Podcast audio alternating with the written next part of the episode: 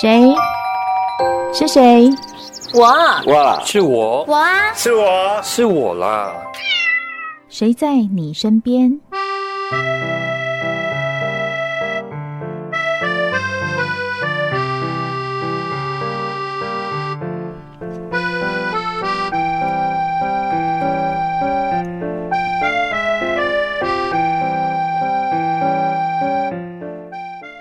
朋友您好，欢迎收听今天的节目，我是梦萍。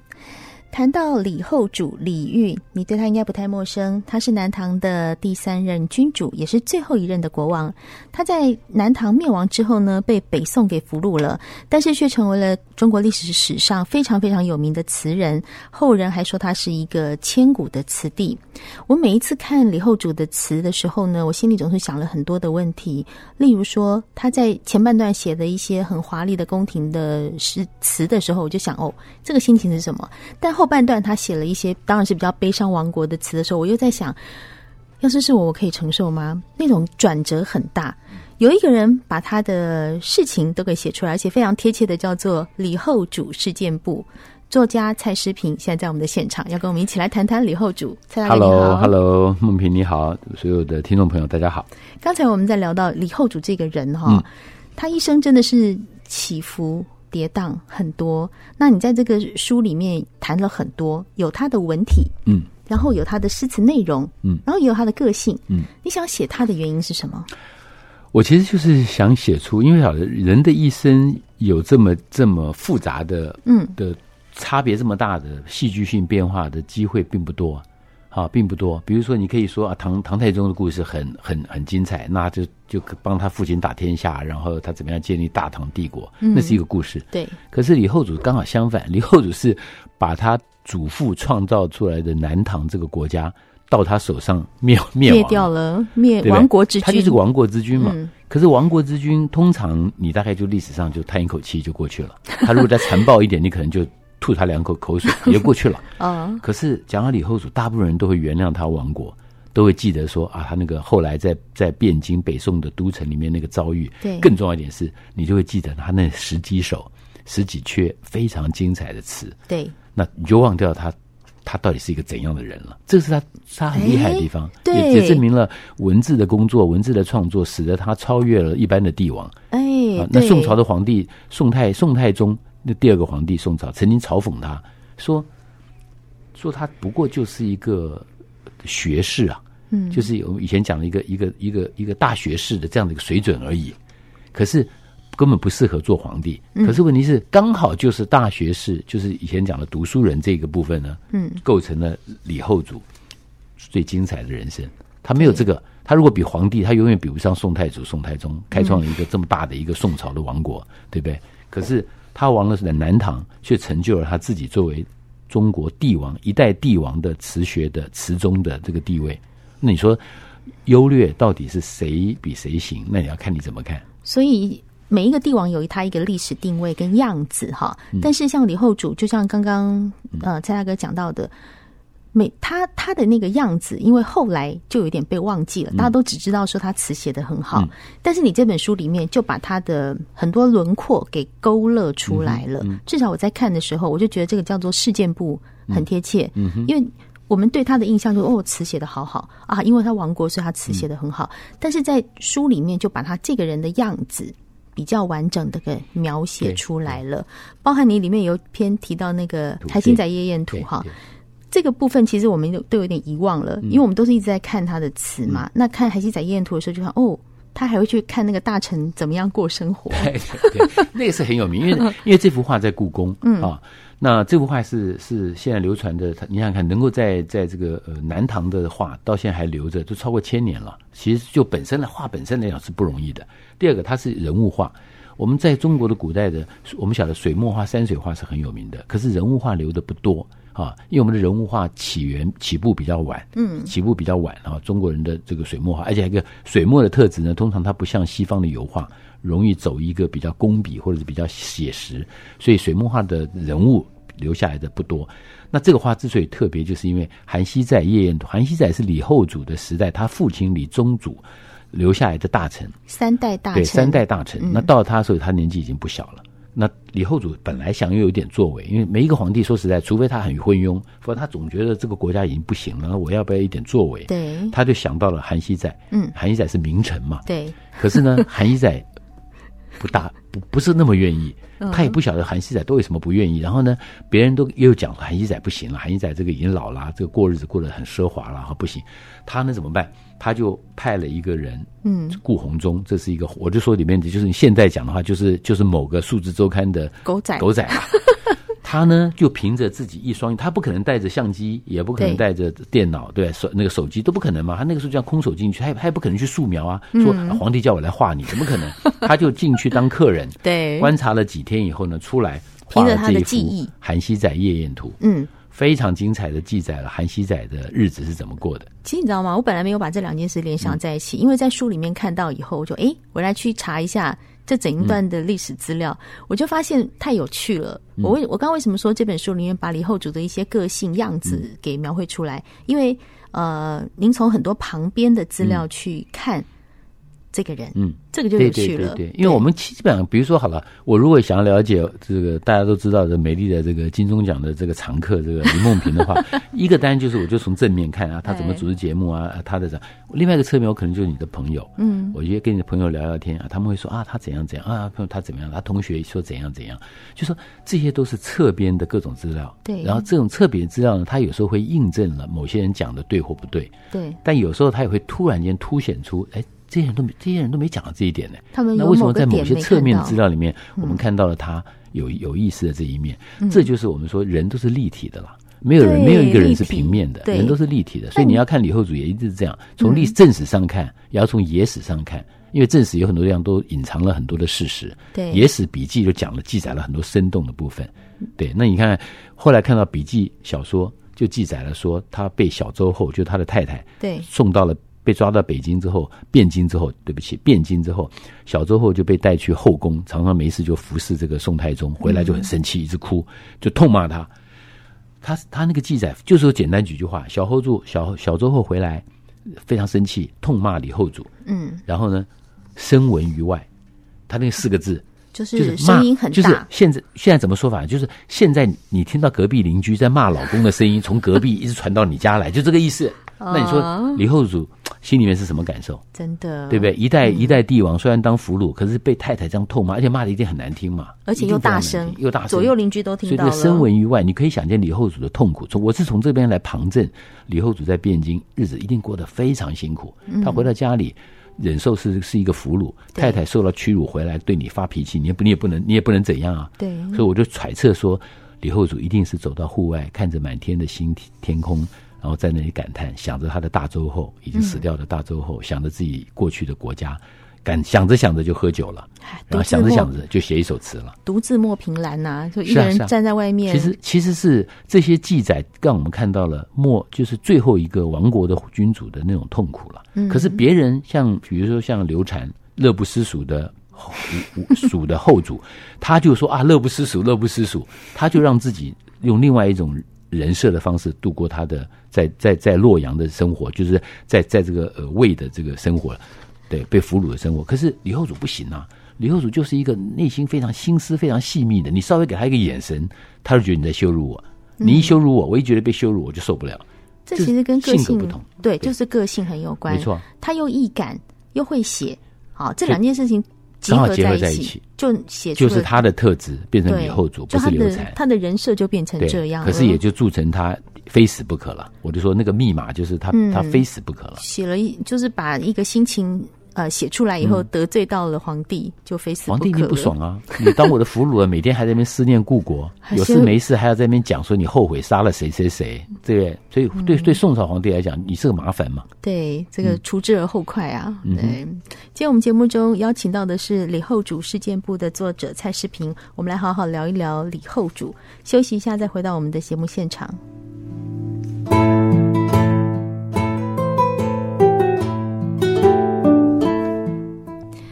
谈到李后主啊，我们通常就会觉得说，哇，写这个词，他心里因为写的太太哀伤了，那我们就会像我啊，我在读这些东西，再后来在读您这本《李后主事件簿》的时候，我真的有一种沉浸式体验，你知道吗？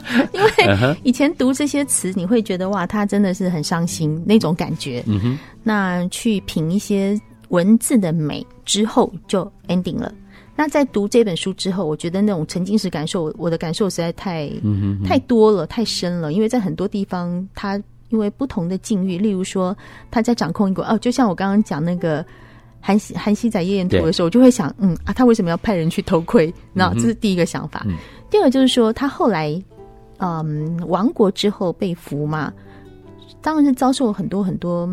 不好的待遇啦，很辛苦，很辛苦。他如果不易感就算了，他如果是阿斗就算了，嗯，但他就易感，对，他是易感的，对，个性很敏锐、敏感、敏锐的人。对，所以我很想知道，如果我们可以跟李后主对话，嗯，蔡大哥，你会跟他说什么？呃，如果哈，我们如果说假设我们是从后后见之明啊，比如说我们可以回像那个来自星星的人一样，我们回到那个 穿越那个年代，我会我可能会告诉他说，你不用担心。你你认真写的这东西，都会让你将来留名一千年，嗯、对不对？上千年以后，人都还在读你的东西。可如果说我不是，而我是在那个年代跟他相遇，我也不晓得人生的未来会怎样的话，嗯，我其实应该会蛮蛮纠结的，因为你大概可以知道说，他如果这样子易感敏锐，所以我在书里面讲嘛，他我觉得他我都高度的怀疑他是有忧郁症了。嗯，他在汴京那最后的那那段时间，心里面一定是有忧郁症，因为历史上记载常常以泪洗面，他动不动就以泪洗面，动不动就哭，对，动不动就哭，然后呢，再不然就喝醉酒。嗯，他的喝醉酒这个是有名的，因为李宋太宗有一次问供酒的那些大臣，就是专门管这个后勤的，问他说：“哎，为什么送给那个李后主的酒每个月送这么多？”就旁边人就提醒他说：“皇帝，让他喝吧。”嗯，哎，皇帝一下就懂了，就说：“啊，那就照照旧吧。”因为他的大臣一定，旁边大臣一定告诉他说：“不然你要他怎样？嗯，对不对？他困居在这个地方，嗯、他他什么都不能做。你不让他喝一点酒，他搞不好还胡思乱想嘞。他不知道能做什么呢？对，还不如所以所以所以所以李后主留下了这一这那两句词是很有名的。他说：“醉乡路稳宜平道嘛，就醉乡路很稳。”嗯我要常常去，此外不堪行，其他地方都没办法走了。还有只有九国这条路好走啊，很很沉很沉痛啊，非常沉痛。嗯、所以一个每天以泪洗面、喝醉酒的人，然后醒过来就写几首词，嗯，两年多写十几十几首词不算多哎，创作量是不高的了。其他时间都喝醉了吧？对，那喝醉，然后他有时候还是要有一些仪式嘛。皇帝有事没事要，你看有一些仪式要把你找来，嗯，找来让你看一下大宋的这种军容壮盛啊，收藏丰富来羞也是羞辱他，嗯、对不对？嗯、有一次。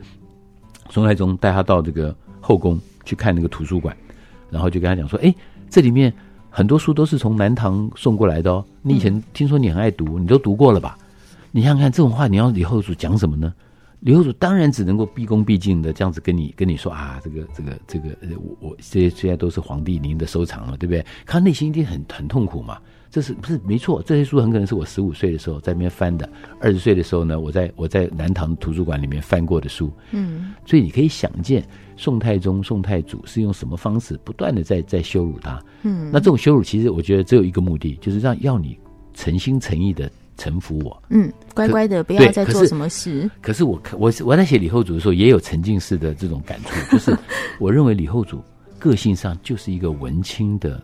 底子，文青的底子就是他就是没办法从内心深处去向一个强权，向一个哎低头。嗯，他嘴巴上可能还是没办法，我输了嘛。嘴巴上说万岁，可是我内心一定想保有一个我内心的快乐跟、嗯、跟自主，所以他才会在写词的时候不经意流露出来。可其他几个王国的皇帝，像南越王或者是北汉王，他们就相反了，他们既不留文字，嗯，言必称大宋，嗯嗯，而且行事非常的低调。你就可以想见，那那是对，那是做俘虏的皇帝俘虏最最该有的生活方式。嗯，最该有的态度。对，最该有的态度。可是，可李后主刚好走的是相反，他内心就一定保留了。我相信了，你身边就会这样想好了吧？你身边如果有一个有一个大有一个用的一个人，他有事没事眼神就流露出让你觉得这个人内心在跟你说不，不臣服。你会你怎么会你怎么会欣赏他？在古代，那个皇帝是可以有杀人的权利的。嗯，他当然想办法芒刺在背，最后觉得要把你除掉嘛。一年、两年、三年就觉得不行了，所以两年多之后，宋太宗，尤其是他写出了那个“恰似一江往往事故往事不堪回首”，对，月明中不堪回首，不不堪回首月明中以后，那首词以后，皇帝就决定让他死了。哇，故国不堪回首月明中，你看你还在怀念以前的国家，那已经是我大宋的土地了，你还在故国，啊、你还在讲那个历史，你自己曾经拥有的东西。最终那个时候，我觉得宋太宗就决定要你死了。那他死的时候是给他赐酒，在生日的时候赐千机毒，嗯、那是一个很很残忍的毒，但是不会马上死，要痛很久。哦、我我跟你讲，我最怕看那一段，对，我就讲那个沉浸式体验，就会觉得说，耶。那种痛很痛，痛了一个晚上嘛，到天亮十几个钟头以后，而且死状凄惨啊，死状凄惨，像像个千机一样嘛。对啊，所以就是这种，我就讲那个沉浸式体验，就是我很怕看这种，你会觉得好像在你自己身上。啊但是你你也太多感触了。但是看我也是文青，如果我 不好，如果我亡国，我若是亡国之君的话，我就真的很惨哦，我没有办法像阿斗一样。你失去自由的时候，你你的反抗会比别人更强烈。对对，所以就是看书就是这样，看书其实有一个好处是，你可以很亲近的照着自己的心，就是我可能会是什么样的人。嗯、其实一读再读，啊、你会、啊、会反思。有些朋友很可能就是说，那那我们既然当了俘虏，就要适应当俘虏的生活嘛，是不是？那你就可以，理论上是这样啊，对，你就可以随着那个不同的阶段调整自己的心情。理论上是这样，理论上没错，但实际上你的个性能不能做到这样，那就你讲对了。所以我才想说，历史上也只有一个李后主嘛，对啊，那个才气，那个际遇。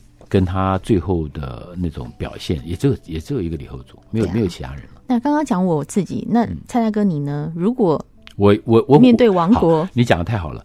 我觉得我们写书的人跟看书的人的反应也很像。我们为什么会、嗯、为什么会写这个？这个这个作者写这个人，嗯，你也是因为你对他一定有感觉嘛。你如果你不可能写一个你对他完全没有感觉，跟你的人格特质、价值观是完全相反的人，你可以把他写得很好。我不相信，这就很像林语堂写他的那么多著作，大家都说他写什么写的最好，除了无图无名之外。写林那个呃苏东坡，嗯，他写苏东坡写的非常精彩，因为林林语堂就像苏东坡啊，生活非常潇洒，重视品味，对，然后能吃能喝，懂得各种生活情趣，对，然后人生落魄的时候，他也能够坦然适应，嗯，所以他写苏东坡就很好看。是，所以啊，你还是没有回答我的问题啊，所以我的意思就是说，我 当然就是能从李后主的身上感觉到了一种文青式的。坚毅嘛，坚强坚毅，然后那那个东西是我自己，我觉得我的内心，我如果我失去自由，我大概也是用这种方式来来反击嘛，我不会那样子乖乖的就就就安抚于当个俘虏的生活了，对，嗯、大概就这样所以如果。遇到这种状况，失去自由，有人凌驾于你啊，控制你啊，这一类，你就会可能会写出很多悲愤的作品。对，就反抗有两种，一种反抗就是直接的反抗嘛，嗯，用身体力行的反抗，逃出去啊。那另外一种反抗就是像李后主这种，我呢就表面上看起来我也接受了。但是我的私底下就是没办法完全臣服，所以我就透过文字的书写。其实很多艺术家是这样子哦。我们看历史上很多的艺术家，台湾早期在日治时代，或者是啊，对对对对，很多艺术家是用透过这种方式表达他们对于现状的不满。嗯，可是他是用更隐晦的艺术表演的手法。那这个东西的好处是，坏处好处是坏处可能是当时他没有办法激起一个反抗的意识。可是好处是这种反抗的意志还透过创作流传百年。往后面到，我们都看到啊，当时是有这些艺术家用这种方式对那个压制的政权表达不满，对不对？那这个就是看你怎么选择人生吧。我觉得李后主是不想当烈士，但没想到他用他的词变成了烈士。他不想死，没想到他却用词呢，招致了他最终要死的命运。可是也因为这样，所以我们才知道李后主啊，你不需要去记得这个呃孙浩，就是孙东吴东吴最后一个皇帝，你不需要去知道陈后主。因为他最后留下一个后宫游唱这个后后庭花，对不对？嗯、也就这样子了。嗯。可是只有李后主那十几首词，到现在我们朗朗上口，而且他的词写的非常的简单。嗯。他就很多人都说他的词是跟我们后面的白话白话文整个接起来了，就是看起来并没有那么难懂。对对对对对，你看“人生仇恨何能免”，嗯，哪一句哪一个字需要翻译？“销魂独我情何限？故国梦重归，觉来双泪垂。”高楼谁与上？常记秋情望。往事已成空，还如一梦中。你看这后面那个那两句，往事已成空，还如一梦中。现在就变成我们日常的没事讲的白话了。对。可在一千年前，他就把词写成这样了。落流水落花春去也，天上人间。对啊，你看这些句子都都漂亮的不行。无言独上西楼，月如钩。对啊，也都好好懂。也而且就就是他最厉害的地方。嗯，就跟他早期的华丽的词一比较，就知道他受到那个亡国的痛苦，被这个呃呃苛刻待遇的痛苦之后，他咋把整个痛苦转换成文字？可他要让别人懂他，他想要让别人懂他，所以他就不会在词句上面去雕琢。嗯，他写出来的句就很像喝白开水一样。爱情与白开水一样，你马上就懂了说啊，没错，莫文蔚这首歌就把爱情跟白开水的味道讲对了。爱情就像白开水一样，你有了没有的时候，你觉得口渴，你要喝；喝多了，你又觉得没味道。嗯，其实以后主的词也是这样讲，就后人说他粗服乱头，就是意思就是素颜啦，他他东西很素颜，可是呢难掩国色天香，就是他越是素颜、粗服乱头，头发乱乱的，衣服脏脏，衣服破破的。可是，一看就是个美女。应该说，她没有很华丽的雕琢，但是她那种没错，自然散发出来的东西，没错，遮掩不了。可是为什么她能够写用用这种不雕琢的文字写出这种感触呢？答案有两个，一个就是说，在那个之前，他在南唐当皇帝的时候，他词就写得很好了，只是他那时候比较重视雕琢，重视文字。嗯，可他基本修养是有。等到他成为俘虏之后呢，他根本就他也没有心情雕琢了。嗯，你想想看，你在最痛苦的时候。你比如好，我们举个例来讲，我最喜欢讲的失恋的时候，你失恋的时候，别人问你有多痛苦，你可能还讲一大堆复杂的句子，别人想了半天说，那你这样叫痛苦吗？你痛苦怎么想那么多典故什么的？你应该就是啊，我的心就像一一江春水一样，对，流着流着，永永远 流不完一样。对，对他就是越是痛，越是要他会用最浅显的文字表达，表达出那个最痛的感觉，这个是最难的，但是也是最浑然天成嘛。那李后主的词到最后让我们会觉得他厉害，就是厉害在说他真的就浑然天成的，而且在一千年后，你看这些词句会有移情作用。他是亡国之痛，你不需要亡国啊，嗯，对不对？你不需要亡国，你都觉得从他词里面感触到很多很多啊，或者是人的渺小，或者是感情的流逝，或者是你。就是心情不好，醒来的时候呢，莲花谢了，春红太匆匆，无奈朝来寒雨晚来风。到了秋天，秋雨绵绵的时候，你就出来了，寒、嗯、无奈朝来寒雨晚来风，对不对？对，这是他最厉害的地方。所以啊，其实我觉得读书文字这个事情真的是有魔力的，嗯啊，因为它可以记载很多那种很多的想象或很多的事实，但是最后你你安静下来去读它的时候，其实我觉得阅读就是解人生难题。对，没错，对，没错，就是当你看了这些东西的时候，你自己去反思说。嗯我们遇到的这困境，能不能一一解决？其实可以，慢慢的看你的心，嗯、看这个文字里面给你一些什么样的叙述。所以李后主真的是一个很值得阅读的人，事件簿更值得阅读。所以呢，朋友们有空的话可以看一看李后主事件簿蔡世平的作品。今天很谢谢蔡世平来到我们的现场，谢谢，跟我们与李后主好好的对谈了一番。谢谢您，谢谢您收听今天的《谁在你身边》，我是梦萍，我们下次见喽。